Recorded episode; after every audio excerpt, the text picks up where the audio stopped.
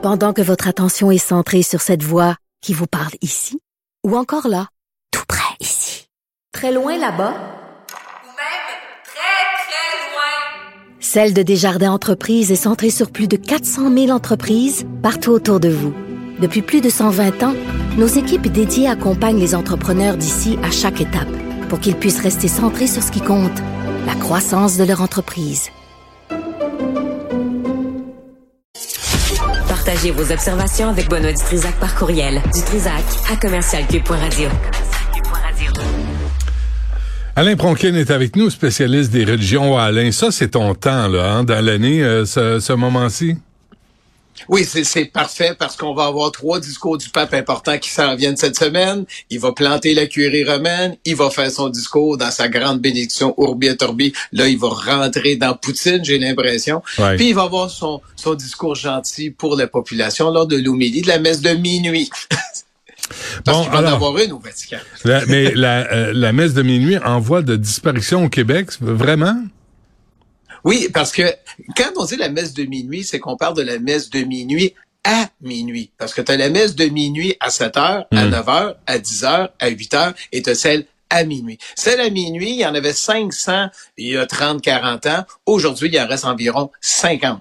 Pourquoi il en reste 50? Parce qu'il n'y a pas assez de prêtres. Euh, deuxièmement, les prêtres, ils sont obligés, comme il y en a un à Roquemort, c'est dans le fond de la BTB, il est obligé de faire cinq paroisses. Fait qu'il commence ses messes de minuit à 9 heures, puis il va faire la dernière, à, excuse, à 4 heures, puis il fait la dernière dans le cinquième village à minuit, mm. après cinq heures de route. Mais pourquoi vous 150 km de route. Mais pourquoi ils rassemblent pas ça là dans un aréna quelconque là puis ils font des gros shows pour euh, Noël? Pourquoi ils évoluent pas un peu le Vatican, l'Église catholique tant ben, c'est la distance. Puis, il faut juste rappeler qu'on a eu de la pandémie pendant deux, trois ans. Et même au Vatican, la messe de minuit n'était pas à minuit, elle était à 7h30. Pourquoi? Parce que les Italiens allaient à la basilique pour la messe, puis il y avait le couvre-feu, donc on ne va pas retourner. Donc, hmm. on a limité ça. À Québec, il n'y en avait même pas de messe parce qu'on avait fermé les églises, puis à Montréal, on les faisait à l'extérieur de la basilique, les messes. Euh, hmm. Ça, a mal été pendant deux, trois ans. Fait que là, on a remarqué le constat aujourd'hui il en reste 50. 50 hmm. messes de minuit à minuit. C'est ça qui est important. Mais il va en avoir plus que 500. Iras-tu, toi?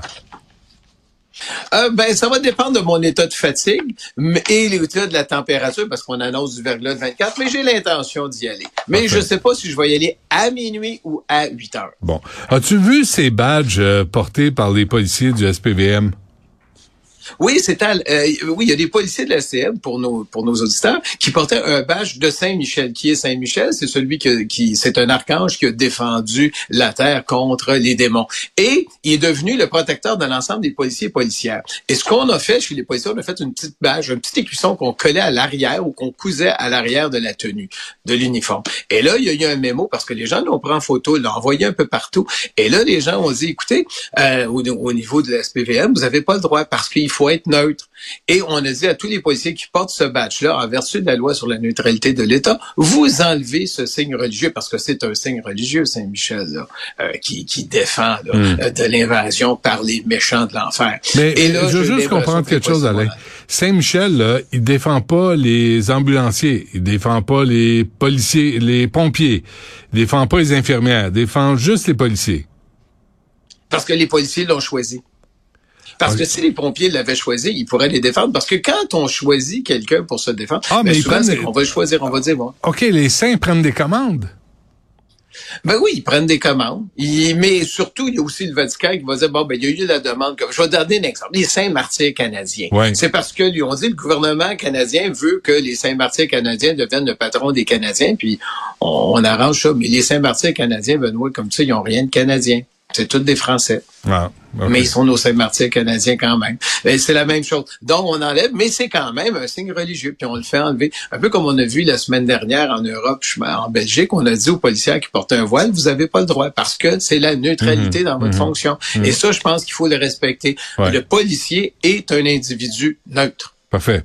Euh, le cardinal Marc Ouellet Oui, ça, ça pose des questions parce qu'on sait qu'il y a eu une modification dans le recours collectif contre le diocèse de Québec et on a allégué, il y a une madame qu'on a identifiée F qui dit, ben le cardinal il a mis ses mains sur moi euh, dans la partie basse du dos, sur mes épaules, j'étais traumatisé et, ça a été ajouté. Il y a eu un amendement et elle a fait partie des victimes. Attends, attends, excuse-moi, excuse-moi, excuse-moi.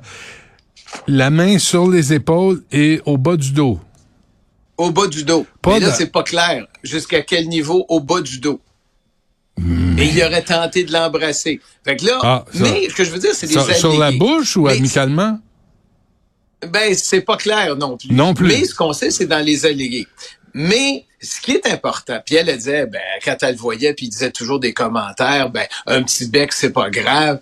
Mais le problème, c'est que lui a décidé, parce que les victimes dans les recours collectifs, c'est secret. On n'est pas supposé d'avoir leur nom. Et lui, j'ai l'impression qu'il y a eu le nom. De qui il y a eu le nom? On ne sait pas. Il a décidé de la poursuivre, la victime, pour 100 000 Mais il ne l'identifie pas dans la poursuite. Hmm. Il dit Madame F dans le recours. Mais il y a eu ses coordonnées parce qu'il a envoyé une action. C'est ce qu'on ressort des, différentes publications. Et là, on se pose la question, qui a donné l'information au cardinal Ouellet pour cette victime-là? Est-ce qu'une victime, euh, est-ce que les victimes vont dire, parfait, plus de recours collectif, on abandonne ça parce que après ça, on se fait poursuivre en libelle diffamatoire? C'est une grosse question qui est posée à ce hmm. stade des procédures dans le recours collectif. J'ai l'impression que ça va, euh, il va y avoir du mouvement l'année prochaine relativement à ça. Est-ce que la plaignante a reculé ou elle maintient ses accusations? Pas encore. Il n'y a, pas de recul actuellement. J'ai l'impression que le bureau d'avocats qui la représente va euh, sûrement faire des commentaires l'an prochain parce hmm. que ça pose des questions parce que les victimes ont le droit d'être protégées, Benoît. Hmm. Et si une victime parle, après ça, elle se fait poursuivre. Hmm. Est-ce que le pape François va démissionner?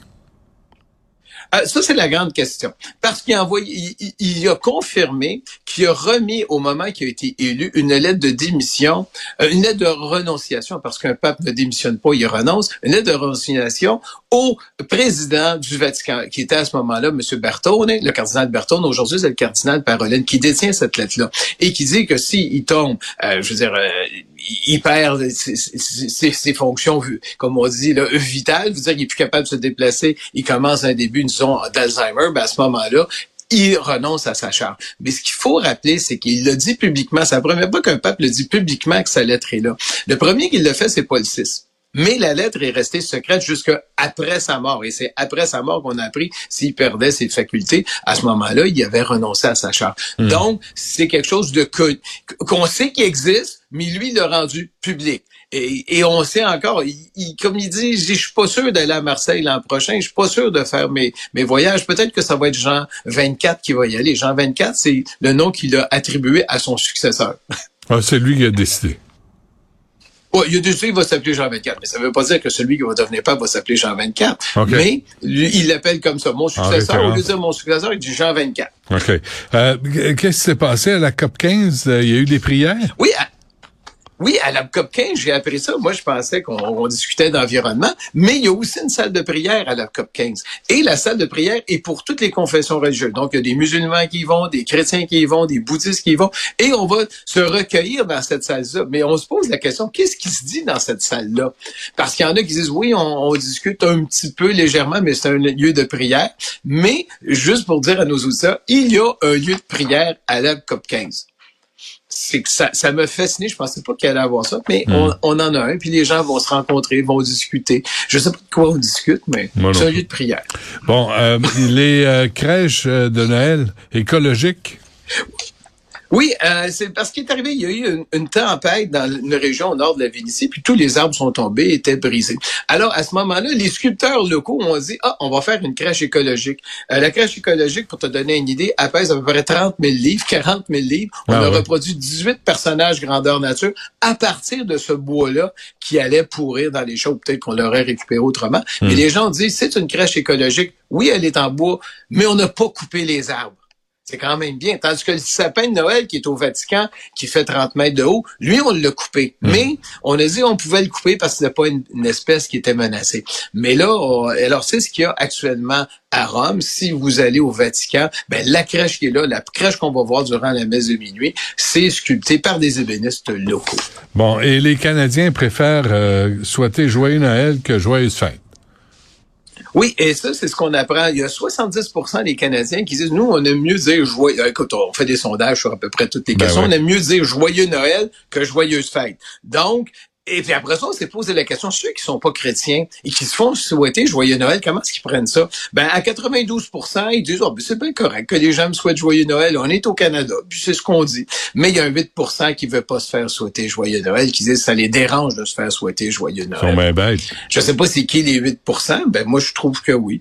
Moi, je, je dis toujours joyeux Noël à tous mes voisins, quelle que soit leur religion. Ben puis, tout le monde, il y a personne qui chiale, puis hmm. c'est ça. Mais, on peut souhaiter aussi joyeuse fête, là. Non, joyeux Noël, c'est joyeux, c'est joyeux Noël. Bon, euh, et avant qu'on se quitte, euh, Alain, les, les Oreos en Algérie, ça fait de la chicane. Des biscuits Oreos. Oui, ça fait de la chicane. Les c'est tellement bon quand tu trempes ça dans ton lait, le biscuit Oreo. en Algérie, tu as le président de l'Association de protection et d'orientation du, du consommateur et son environnement, la APOCE, qui a dit, écoutez, les biscuits Oreo qu'on vend en Algérie ne sont pas halal. Et même, ils suspectent que des gens en font du commerce illégal, que de l'importation illégale d'Oreo pour donner. Mais à qui tu donnes des, tu donnes ça aux enfants? Tu sais, me semble. Mais alors là, c'est clair, les Oreo et le fabricant d'Oreo dit lui-même dans sur son site internet, c'est pas un produit halal. On vous le dit, c'est pas halal. Mais là, au Maroc, euh, pas au Maroc, excuse, en Algérie, je pense qu'on va se lever et on va défier, ou on va dénoncer les gens qui consomment des Oreos. Donc, euh, si vous allez en Algérie, apportez pas des Oreos dans vos valises. Ou non. Ou apportez-en pour faire plaisir à certaines personnes là, qui sont pas craquées. oui, c'est ça. ça se peut. Alain Bronquin, merci. Hey, euh, joyeux Noël. Puis on se reparle quelque ben, part en janvier. Noël. Certainement. Salut. Oui, joyeux Noël à tous nos auditeurs, Benoît.